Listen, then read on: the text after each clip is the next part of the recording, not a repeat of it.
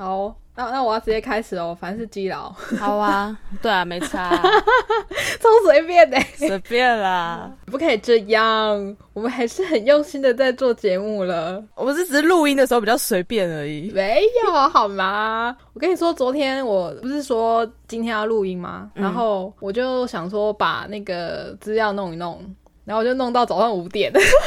早上五点，我看你传 讯息给我的时候不是三点多吗？没有，我后来就继续整理东西啊，然后就查资料，查查查，然后就一干，我靠太阳嘞，哎，OK，好，就是所以如果今天我们的录音状况不好的话，都是睡眠不足惹的祸。对对对对，不是我的问题哦，我是因为没睡饱。睡眠充足很重要。对，好的，那我今天想要来分享一个我最近看完的日剧。什么日记？因为我觉得你应该是不会看的，所以我就没有理你，我就直接爆雷。你要先跟我讲剧名啊，我才会知道说我到底会不会看呢。我觉得听这个名字你就不太会看呢。呃，我要讲的是最近算是今年才播完的一部日剧，叫做《我家的故事》。哦，好，我听起来就不会想看，对吧？你听起来就不会想看。可是我觉得。我讲完他一些关键字，你可能会有兴趣。我才不看你家的故事嘞！你自己家的故事就可以拍一集了。我家的故事都够精彩的，还你家的故事？OK OK，好。那为什么你会觉得听完就会想看？因为我在看之前，其实我是为了里面的演员去看的啦。我就本来就有在预定名单内，但是我也是一样看他的名字，我就嗯，好像听起来还好哎，听起来很无趣哎。取名真的很重要，真的很重要。对，可是你知道日系的那种取名方法，通常都是这种派系的，就是他们都会蛮直接的，就是讲。里面在干什么，而不会取一些什么神鬼传奇这种感觉的标题，所以我觉得一方面是台湾人被养坏了。哦，好吧，对他们都是取那种像四重奏，你听起来好像嗯是在讲可能音乐为主的一个故事嘛，但是其实它里面扯到蛮多家庭的嘛，我觉得我家的故事也是差不多的套路。你以为他是在讲家里的故事，就没有？有啦，有有讲家里的故事，可是。他其实带到蛮多现实层面的社会议题的，他塞超多的，我看完之后有点吓到。哦，我知道，就原本你以为是只有他家的故事，就后来发现不是，是每个人家的故事。应该有点算是，因为他们是一个大家庭啊。我前面就先讲一些关键字，然后先不要爆雷。好啊，讲讲一点点介绍。我我先讲他几个，就是我有列出来的关键字。第一个是高龄化长照，再是前期赡养费的问题。然后过动儿，还有看护诈骗遗产，看护诈骗，还有养子跟分遗产，你有没有觉得资讯过多的感觉？等一下，这听起来其实很像台湾的八点档了。对，听起来很像。可是你就要看，就是日本人怎么样去处理这个议题。好，然后啊，还有一个我觉得也是蛮有趣的地方，就是它里面其实是在讲一个能乐家族的故事。能乐就是。日本那种很传统会戴面具在舞台上表演的那种呃那种戏剧，你就可以把它想象成可能那种京剧啊歌仔戏这种很传统的技艺这样啊。然后呢，这个能乐家庭其实他的长子是照理说是要继承这个家的嘛，但是他的长子却是摔跤手，就是那种在擂台上会互相。殴打的很惨那种摔跤手，就是 WWE 那种，就哇，对对对，那种。这两个其实是反差非常大的。Z 频道会看到的，然后，对对，Z 频道会有的，就是阿妈爱看的那个。那除了这些之外，还有一个点，我觉得我也是非常喜欢的，就是它非常的社会写实，写实到什么程度呢？它的设定其实是在现在，就是二零二一、二零二二年这样。嗯，所以呢，其实他们里面的人都是有戴口罩的哦。OK。我本来就想说，哎，陆陆续续在这两年疫情期间看很多剧，到底有什么节目，到底有什么电影，什么时候开始戴口罩呢？我在等这个东西，结果一直都没看到，就觉得好像虽然他拍的是现代剧，但是离我们现在的生活好像都有一点点远。嗯，可是这部日剧是设定就是在疫情期间，所以他们每个人都有戴口罩，嗯，只是他们戴口罩的。方式让我有一点小紧张，怎么了？鼻子露出来是不是？就是有点长，把口罩拉下来，露出鼻子讲话，然后我就觉得，呃，不要，你赶快把它戴好。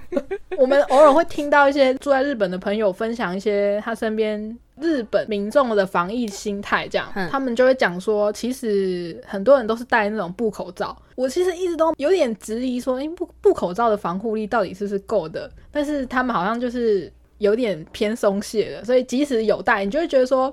那个就只是一个他们的脸上的装饰品而已，好像大家没有非常的 care 那个东西是不是有防护力，觉得有挡住就好了。对对对，我觉得在这部日剧里面看到也是有点这种感觉。虽然大家在同一个空间，他们都还是会戴口罩，可是你就觉得好像嗯，好像没有也没关系，因为有时候他们情急之下是会忘记戴。这其实很生活啊，这超生活的。对对对，我就觉得说。你看日本，他们一年前就已经大流行了嘛，嗯，然后可能一年后台湾，我觉得会不会像这个样子？其实，嗯，应应该是蛮有机会，应该是蛮有可能的啦。然后，呃，为什么我会看这部剧呢？其实最主要的原因是因为这个编剧我非常的喜欢，这个编剧叫做工藤官九郎，他写过什么啊？他写过的故事，我觉得。你可能比较没有接触，但是之前都蛮红的。嗯，我我最喜欢的其中几部，我就举例给你听好了。有一部叫做《胡与龙》，那《胡与龙》是他很早期的作品了。然后那部作品其实跟我家的故事有点像。那部作品它是呃用日本传统技艺，用落语这个东西来当整体的主轴。嗯，你知道落语是什么吗？我不知道，有点像是也是一个表演的舞台，然后会讲一些。我觉得会跟单口相声有一点点像，可是它每一个段子都是有意义的啦，就有点相声的感觉。哎你，那讲的好像那种单口相声，每个段子都没意义。哎哎，哦，对我不能这样说，应该是说他有那个应该比较偏相声呐，跟单口好像好像又有点距离，就是他每个段子都是有怎么讲呢？有传承下来的那种感觉，嗯，反正就是嗯，有点像日本的相声的感觉啦。哦，所以他每一集的故事，他都会，例如我今天要讲一个可能比较家人的段子，那一节内容就是单元剧就比较偏向家人啊。觉得胡宇龙是比较这种感觉的，而且胡宇龙的爸爸角色跟儿子角色跟那个我家的故事是一样的，就等于说。两个主角是一样演员去演的，这样啊，是啊，对对对，然后大家就会想说，哎，那这样子他们在隔了好几十年又演类似的角色，会不会有不一样的火花？嗯，然后我其实非常喜欢那一部，但它其实也很久了啦，所以现在线上合法管道好像好像是找不到的，就。嗯，可能要等等吧。嗯，然后还有另外一部叫做《宽松世代又怎样》啊？这个我就知道了吗？啊，这个你就知道了啊。对，哎，你有看吗？没有。好，没没关系。呃，现在有那个线上平台还是有。好，那《宽松世代又怎样》里面有很多演员是在我家故事里面有演的哦，就是主角，然后嗯，主角的女朋友啊，他们都有在我家故事里面演出。还有一部是电影，那部电影我看完之后，我就是笑到快疯掉。那部电影叫做《地狱哪有这么嗨》，他就在讲说，你你有看吗？你有看吗？呃，我没看，但我有听过这部片，我觉得还蛮有意思的。对他是在讲着一个高中生在那个毕业旅行的时候，因为车祸死掉，所以他就到了地狱，但是他还没有跟喜欢女生告白或亲亲，他就很难过，他就想说，我一定要。重新投胎，然后好好的跟我喜欢的女生告白，然后中间就经历一堆一连串事，那那个地狱就蛮智障的。成功投胎转世的关键是你要逗阎魔王笑，嗯，就是有点像综艺节目的感觉，我还蛮推荐的。然后这个编剧其实被大家称呼是鬼才啦。他蛮擅长的一个点就是他会，嗯，整个故事你看起来是很幽默风趣的，可是他会在里面塞蛮多悲伤的小细节，会让你又哭又笑，然后就觉得 我我刚明明还在笑，为什么现在就让我哭呢？怎么下一秒就哭了？有有一点，我我的确有被他弄哭过。这部作品，嗯，也算是一个蛮重要的关键点呢，因为他的主角啊，长濑智也，我不知道你认不认识，但我就稍微。简介一下，你是说哪一部的主角是电影的还是？呃，我家的故事的主角长濑智也，这个其实是他的荧幕告别作。哦，是哦，所以他再也不拍了。对，他会隐退。他本来是那个杰尼斯下面的人呐、嗯，杰尼斯下面有一个很红的团体叫做 Tokyo，他们比较不像那种你觉得会闪闪发光那种偶像的感觉，因为 他们最违背知道的事情就是他们有一个固定的节目，那个节目就是会叫他们做各种不一样的事情。呃，有一个挑战是说。如果要吃拉面的话，就先从种小麦开始吧。所以他们又有被称为叫做农业偶像。农业偶像，一直在种田，而且他们不只是从种小麦，连做酱油啊、做拉面啊，或者是都从豆碗工开始那种吗？对最开始最初阶那种状态开始，呃，里面的团员就讲说，哎，没想到这十年间我们都在务农，就因为这个节目，所以他们最被我所知的其实是这件事情，嗯，就还蛮特别的。而且他们也是第一个登上 Summer Sonic 的杰尼斯团体，哦，是哦，他们其实是乐团，不算是唱唱跳跳的偶像。哦，不算是唱跳团体，然后那个长濑智也是里面的主唱，那他也有非常多的那个戏剧演出。啊，又非常可惜的是，他想要隐退了，你就退居幕后，所以这部会是他最后一部人生的荧幕作品，嗯，就蛮难过的。嗯，那我再讲一个可能大家会有一点兴趣的点，就是他的女主角是户田惠梨香，嗯，这个应该可以吸引一些喜欢看日剧的人吧？就即使可能没有听过我讲的其他的名字跟其他的作品，那女神就是正啊，结衣都结婚了，好啦，户田惠梨香也结婚了，但是没关系，女神就是漂亮，就可以看。嗯好哦，好，那讲完这些前导，我就来解析一下这部作品里面可以放这么多社会议题，所以从现在开始我要爆雷喽。啊，下面是暴雷的部分哦。对，请还没有看过还想看我家的故事的朋友，你可以先就在这边切掉，然后看完之后再回来听这一段，或者是你根本就可能跟 Jennifer 一样，不太可能会去看这部片的话，那你就听我爆雷。听到我家的故事就嗤之以鼻的人，你就可以跟我一起继续听下去啊我家。的故事听起来就很不好看哎、我我还是不要加片单的人，你就可以听我继续讲下去。好，好，这部作品为什么会讲到长照呢？其实就是因为这个能月家族啊，他的那个宗家，就是他的第二十七代的继承人，就是这个主角的爸爸，因为脑梗塞，所以他有好几次都倒下了。然后主角就听到这件事，才赶回来。那个主角他其实已经二十五年没有回家了。嗯，然后一回来就想说，哎，怎么爸爸要发生这种事情，他都不知道。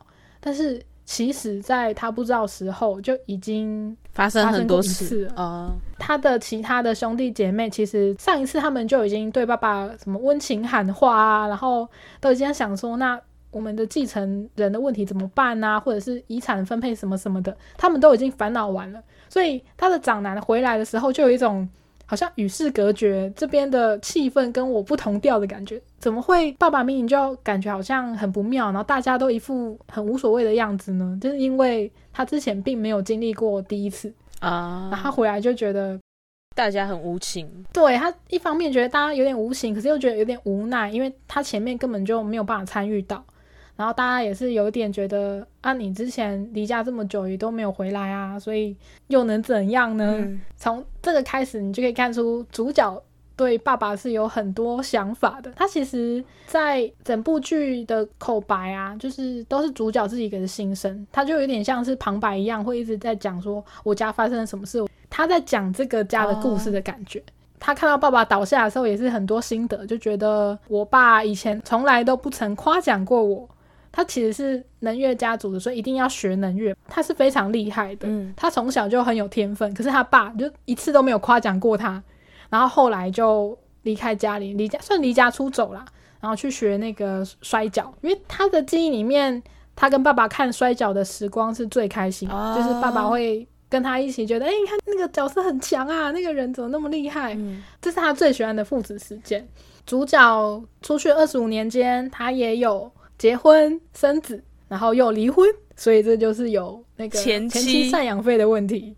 对，而且他们的小孩又是过动儿，所以这又是特殊教育的一个议题嘛。嗯，他第一集就讲完了很多，就是他们面临的问题。好忙碌哦，这个剧集。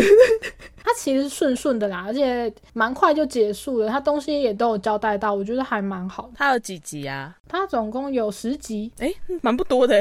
对对对对，蛮不像这些设定，感觉会。构成的集数，可能如果是台湾八点档的话，可能就有一百三十集 之类的。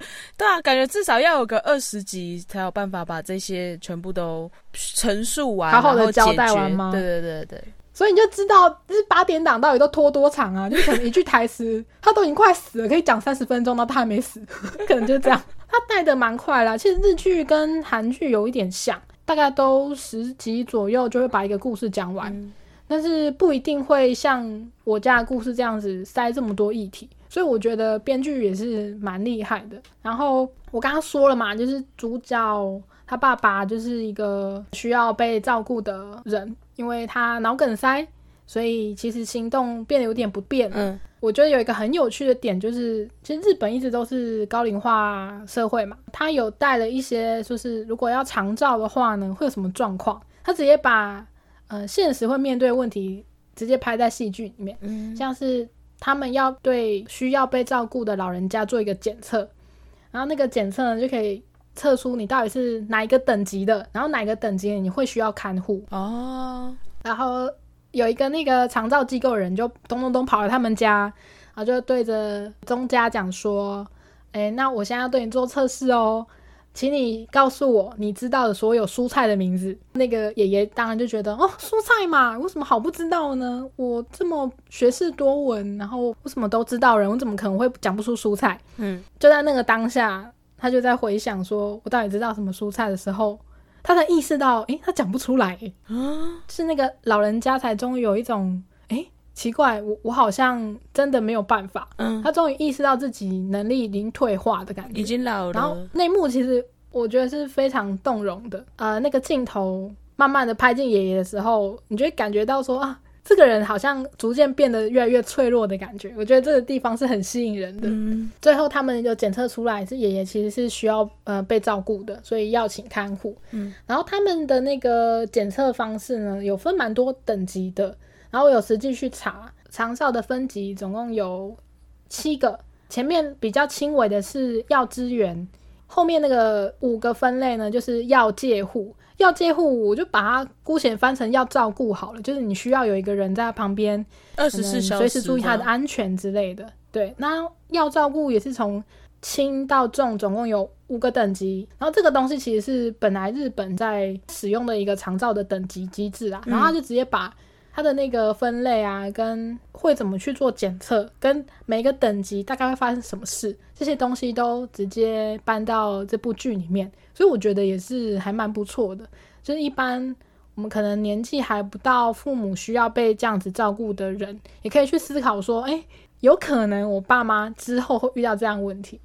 那我不知道说台湾有没有这样子的一个检测等级啦，但是如果说。有人把这个东西搬到戏剧里面的话，我觉得应该也是蛮不错的，就有点像《火神的眼泪》那样子，有点科普，可是又有点让你知道说遇到什么事情的话，我们应该要怎么做，就让更多人去晓得就是如何去面对这样。对啊，对啊，台湾也是蛮有可能步入高龄化社会的嘛，哎，已经步入了啦，但是就没有像日本这样子程度这么高？应该说我们的长照没有那么的。完整吧，就连我们像一般人都不会那么清楚说，嗯，我们爸妈可能遇到什么问题，那我到底要采取什么样的行动，就跟我们对疫苗一无所知差不多意思，就不知道说，哎，什么疫苗打到底会不会怎么样啊，可不可以混打，这些东西我觉得都是相对重要的，就去了解了之后呢，其实我们也才能够就配合呃社会啊，或者配合中央指示去做我们生活的调整嘛。这其实是蛮重要的事情。除了高龄化之外呢，他们家其实是一个大家族，所以除了长男，然后也有长女跟次男，还有一个养子。呃，然后每一个人都有他们自己心里的问题，应该是说他们对这个家的想法。然后其实在这二十五年间，大家的感情都没有像以前这么好。嗯，我觉得也是这样一集一集累积下来呢，因为长男回来了嘛，嗯，他有点像是把这个家族圈起来的感觉，一直到最后，我觉得他们家里的气氛是变得非常好的。哦，就有变和谐了。对对对，我不是有讲到说他那个长男的儿子是过动儿吗？对，然后这个儿子其实呢，他有带回老家，然后去找爷爷。儿子呢就有看到说，诶，爸爸，因为他负担起了可能要继承这个能乐家族的一个任务，看到爸爸就在练习能乐啊，所以就开始也有兴趣，嗯，然后也跟着学。对对对，他喜欢能乐的关系，结果他竟然有办法完全一动也不动的在舞台上，可能持续很长的一段时间。啊，他找到自己的目标了，他觉得，诶，爸爸想要这样子，那我好像也也想要跟爸爸一样，嗯，因为能乐是一个你体态要非常的扎实，然后不能乱动，然后你脚步要踩得很稳，就是你身体不能摇晃的一个，算是很庄重的技艺啦。因为他这个一开始能乐是为了要献给神明的，嗯，所以他整个人都要不能乱动就对了。然后你你知道，对于一个过动儿来说，他们可能会有的问题就是会想要一直动来动去，可是他竟然有办法在能乐的舞台上这样子一动也不动，所以看在爸爸跟自己的妈妈的眼里是就是非常感动的这样。然后里面有写到说，他们有把小孩送去那个特教机构，嗯，然后为什么会想去呢？也其实也是因为他在那个特教学校里面比较不会被同学欺负。一般的小学可能会因为同学笑他说：“哎，你怎么连字都不会写？”就会霸凌他之类的。可是他在特教学校是没有这个问题的。可是他的特教学校跟台湾的特教学校是一样的吗？因为台湾的特教学校都是比较，譬如说可能智能障碍或者是发展迟缓的那些学生们，可是他们是吗？我看起来有一点点像补习安亲班的 feel 哎、他蛮小班制的，然后感觉可能每个年纪的小朋友都有。然后啊，那他的小孩应该算是学习障碍，就他不太会写字，嗯然后在呃学习的过程中，小孩就很想要练习能乐嘛。中间爸爸跟妈妈就是主角跟他的前妻其实有点吵架，嗯所以呃妈妈就有生气讲说你以后不准再见小孩了，不会让你再带去老家这样。嗯然后小孩中间其实就有传了很多次的赖跟爸爸说，我想要练习能乐，我想要练习能乐。可是他传的那个赖的讯息其实都是打错的字，但是日文发音是一样的。啊，然后我觉得那个在赖上面显示的字，你会讲到说，哎，这个小孩他充分的表现了自己的欲望，可是他却没有办法好好的讲出来，就有蛮多的点都蛮令人动容。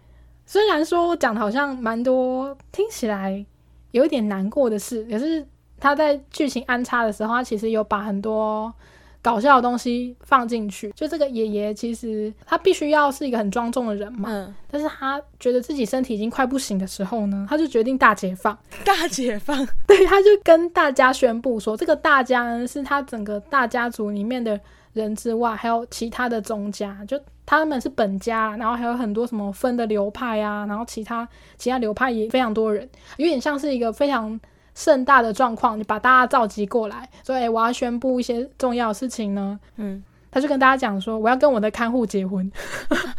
认真，他的看护就是户田惠梨香演的，很年轻的一个妹妹。嗯，大家就想说，哈，她是脑袋秀抖还是怎样？一听到这句话之后，其他人都觉得很傻眼，然后忍不住想要离开。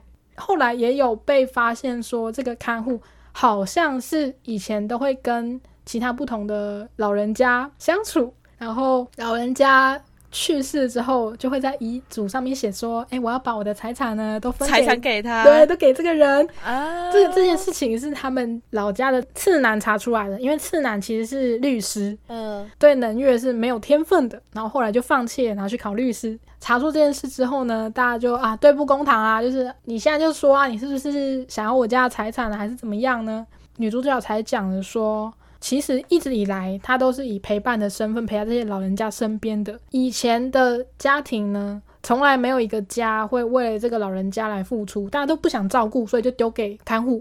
嗯所以他觉得他拿这个赡养呃不是赡养费，就是他拿这个遗产是没有什么不对的地方啊，他也是为了钱在努力工作。呃，然后大家听听就嗯，对耶，其实好像也，那也很而且也很容易被说服嘛，这一家人。他们就觉得说，他们感觉得出来这个看护是非常真心的在对待爷爷的。啊，然后爷爷其实也没有那么傻，他也不可能，嗯、有人对我好就是想骗我钱，说不定他真的是有用自己的真心去对待这个爷爷啊。嗯其实也很难讲，而且爷爷其实也蛮需要有一个人一直陪他在身边的，然后我觉得自己哎好像还很年轻耶，我好像还可以做很多事情。嗯，那就来结婚吧。对对对，那就结婚嘛。所以其实主角也是蛮希望这个女主角可以留下陪她爸爸。嗯爸爸有时候会，他有一点失智的状况啦，因为他们不是有呃做一些检测吗？然后检测出来，爸爸可能脑的血管有一些受损，嗯所以可能会慢慢的忘记一些事情。他如果有一个他喜欢的小女孩在旁边这样子蹦蹦跳跳的话，他可能会觉得比较有精神一点。所以即使大家有怀疑说，哎、你好像有可能是来骗遗产的哦，但是还是没有直接就把他赶出家门，或是大打出手之类的，这点就跟八点档不一样。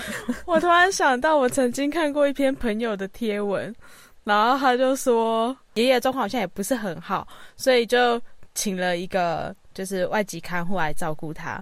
可是他说，就是那个外籍看护是因为是个年轻的小姐，爷爷看到之后，爷爷就很开心。爷爷每天就是都打扮的穿西装啊，打领带，然后打扮的很很时髦、很帅气这样子，奶奶都要气死了。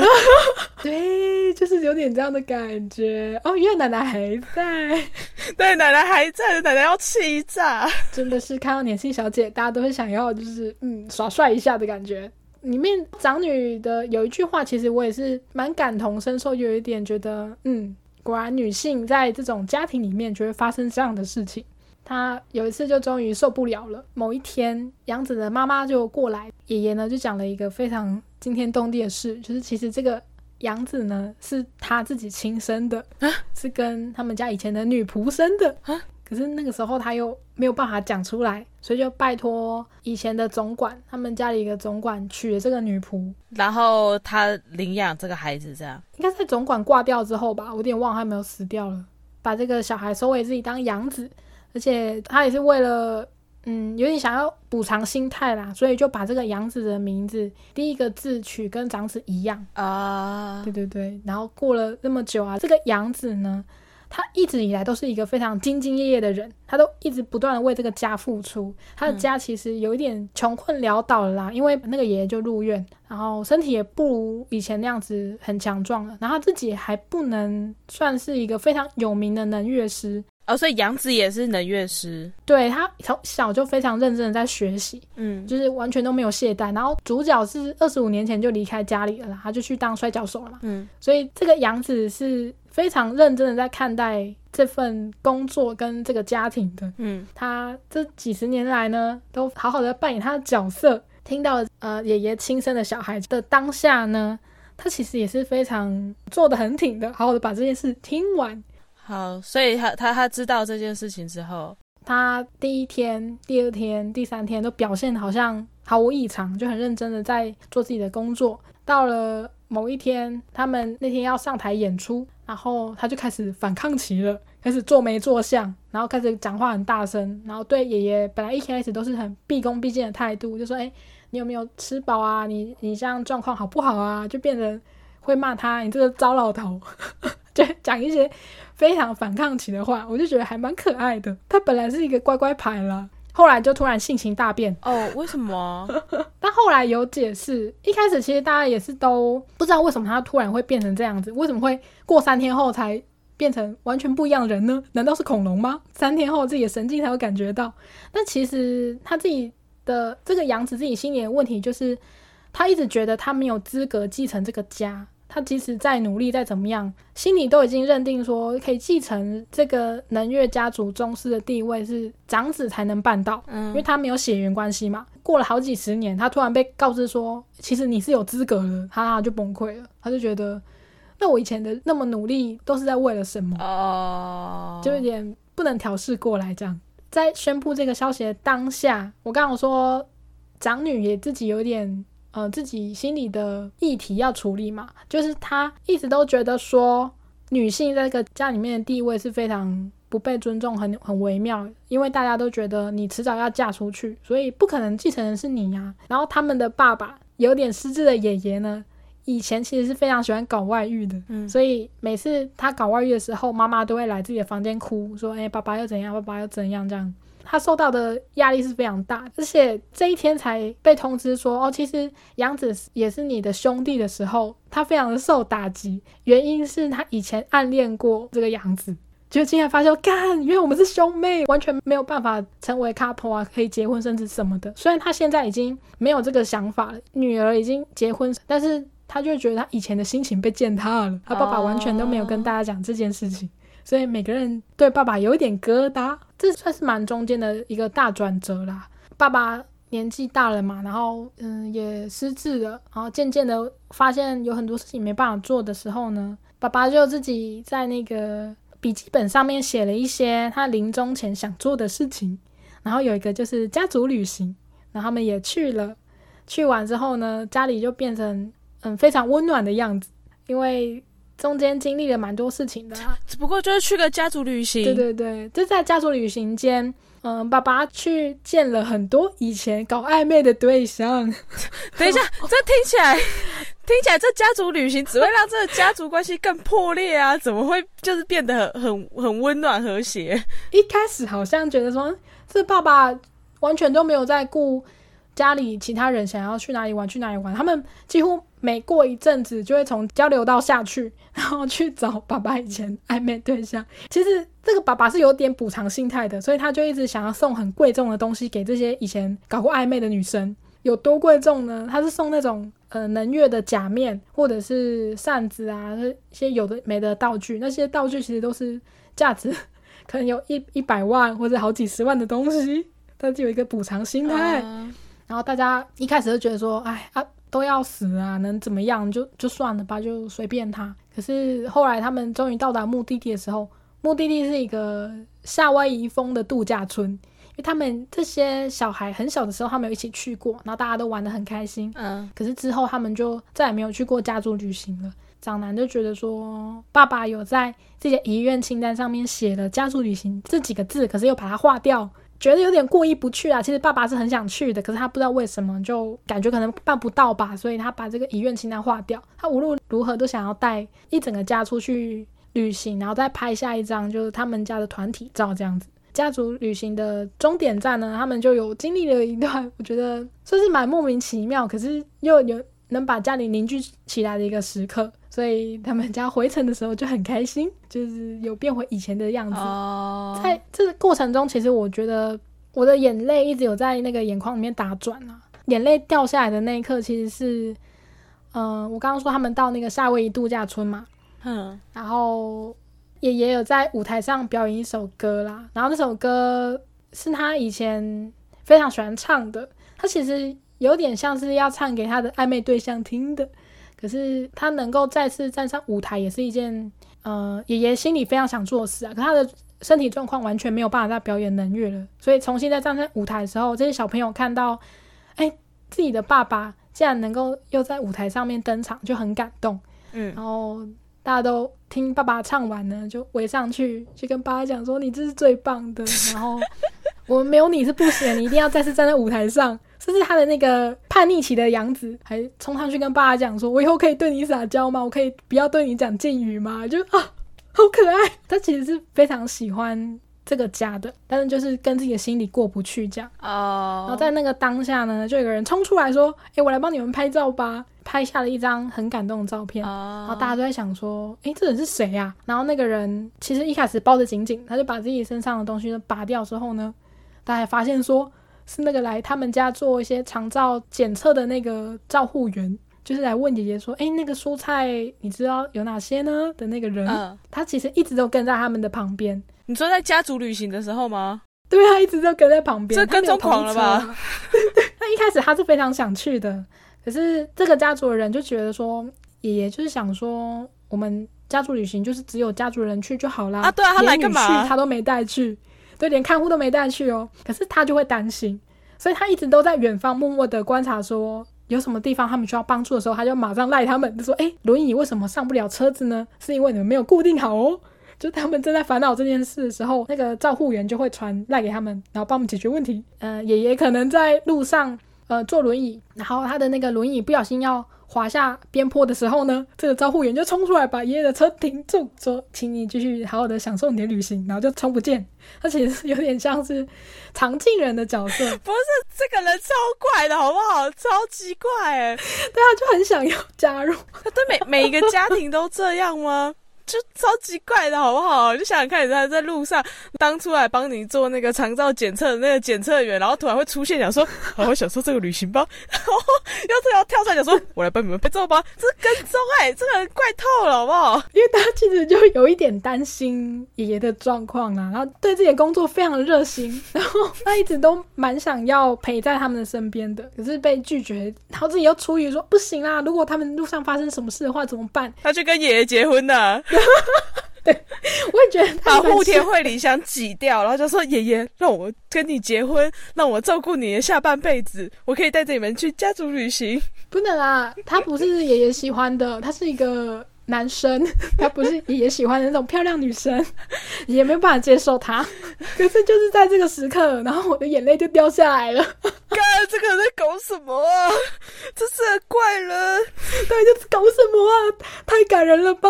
他明明就想要加入，可是又为了要维持他们家这种呃快乐的气氛，他就不想要介入，只在最后的时候冲出来拍一张照片。我就觉得。好感人哦，守护天使啊！然后我就不小心哭了，太智障了。对，就是他会把这些笑点埋在这种温暖的场景旁边，所以真的就会觉得哦，感好感人哦。然后又一边觉得很好笑，我觉得这个是非常感人的一个地方。好吧，那可以讲一下收尾的部分。好，中间有很多温馨又感人的场景嘛，然后有很多起起伏伏，我觉得还蛮需要自己去看才能体会那个感觉。那我就直接讲结局好了。好，结局就是其实最后爷爷没有死掉，死掉的是长男啊，长子挂了。为什么呢？长子其实呢，他不是过了二十五年后就回来家里吗？嗯，但那个时候他的他的任务是要继承这个家业啦。可是他就变成说必须要身体状况也不好吗？哦，没有没有，他必须要退出摔跤手这个职业，要隐退啦。嗯，可是他们家里有点入不敷出嘛，所以他其实一直有在偷偷的做摔跤手的工作，只是他用面具把自己罩起来，所以大家就不知道他是谁啊。后来有发现，后来大家觉得看一看就知道那人就是你啊，根本就不用演。可是他一直都呃一边练习能剧，一边又重新在做摔跤手的工作。哦，然后就在某一个很重要的比赛中呢。他就伤到头部，所以就在送医的过程中，长男就走了。这样子哦，走了之后呢，其实他们一直都有预定要在舞台上演一部能剧，然后那部能剧是长男跟自己的过动儿的儿子要一起演的。嗯，在这个过程中呢，爷爷就一直在问说：“诶，为什么长男还不来准备？就是我们的表演已经快开始啦。”嗯，然后大家都一直沉默不语。其实也也是有点没有办法接受自己小孩比自己先走的状况，嗯，而且其实他们要演的那部剧在讲的故事，就是妈妈没有办法面对自己年轻的小朋友去世的一部剧。哦，所以结果后面竟然是在讲爷爷的故事，就觉得其实他们演出来的都是爷爷的心情，呃，在演的状况下，爷爷有看到那个自己的小孩回来找他，那个长子。对他可能就化回魂魄吧，就回来找他这样。因为那部剧在讲说妈妈很难过自己小孩去世了嘛，小孩的灵魂有跑出来，就是要跟妈妈说再见之类的。嗯，可是妈妈是抓不到他的。之前爷爷在教长子这部剧要怎么演，有什么心情的时候呢，就讲到说，其实这部剧作家是一个很有名的能去写手的儿子，然后他们两个有在争论说。呃，如果这个剧中里面的小孩死掉之后，他的灵魂到底要不要现身给父母看到？哦，有看到跟没看到这两个是不一样的感觉。爸爸就觉得说，当然不要出现啊，完全不出现才会有更悲伤的感觉嘛。嗯，可是儿子就希望，呃，这个小孩的形体能够出现。嗯，爷爷在讲这个有点像是小知识的时候呢，长男就回答说，要是我的话一定会出现啊，因为。小孩想要见父母是很理所当然的事情吧。嗯，所以他果然在这部剧的最后，长子就有跟他以前讲的一样，直接现身出来在爸爸的面前。啊我觉得看完之后是还蛮感动的，但也有点不舍，就是长濑智也这部就是最后的作品了。啊，他有讲说这部作品有跟他家的状况也有一点点像啦，因为他自己的家呃小时候也过得不是很好，所以就是我家的故事。对，就有点像他家故事，而且其实中间一直都是他在当旁白的嘛，很像真的是讲自己本来就是这样子生活的故事，蛮有代入感的。后来我查了一下资料，有发现说能剧是一个要戴能面的一个戏剧嘛，然后其实摔跤也会戴面具，啊，这两个都是要戴面具的一个表演，可是是完全截然不同的感觉。嗯所以我觉得他其实这个面具也是有在，嗯，有一些寓意在的啦。嗯里面有讲到说，你戴着面具的时候，其实观众是看不到你面具后面的脸的，他们是要靠你的演技跟表演去了解说你到底是在表演什么样的东西。嗯对，嗯，所以我觉得还蛮里面蛮多句子，听完之后都会自己再想一下说，哦，他到底是要表达什么意思呢？我觉得还蛮值得深思的。看完之后会想要再看第二次的一部作品。还有一句话是那个前妻跟长子说的啦，因为长子后来自己在外面结婚嘛，然后他中间其实有去国外进修，进修这段时间都是前妻在照顾孩子。对他们就有讲到说为什么会离婚的原因，前妻就很生气的讲说，我们会离婚的原因不是因为你去国外，而是因为你回来了。对，然后我就那时候想说，嗯，我有点不太懂这是什么意思。那他其实是想要表示说，你其实不太需要担心，也不需要关心这件事的，呃，这件事情的，就你不不用太超凡家里的事情，可是你反而却来关心的，而且他在家里的时候，整个人都散发着一副杀杀气腾腾的样子，因为他是摔跤手嘛，他的形象是比较 man 的类型，然后会给家里带来压力，哦所以前期就觉得说这样子的关系他不在家反而还比较轻松。对，有点不太好。他们的关系本来是摔跤手跟粉丝的关系啦，哦，是哦，对对对，就有讲到说那个长子比较适合在舞台上被观赏。他觉得这么近的相处之后呢，反而好像没有办法，嗯，就是前他前妻对他的评语，哦，就是嗯，里面还有很多每一个人会面对的各种问题，我觉得有可能会让你想到说，诶，那我自己呢？我自己又有什么问题？会不会跟他们有点重叠？嗯，还蛮值得，不知道要看什么的。疫情期间可以去找来看的，现在那个 Friday 上面有哦。好哦，感觉你很喜欢这一部。对我就是看完了之后，马上觉得，嗯，我觉得应该可以再讲一集吧。嗯，这集就到这边，我已经有点烧伤了。好，拜拜。有我我听得出来。拜拜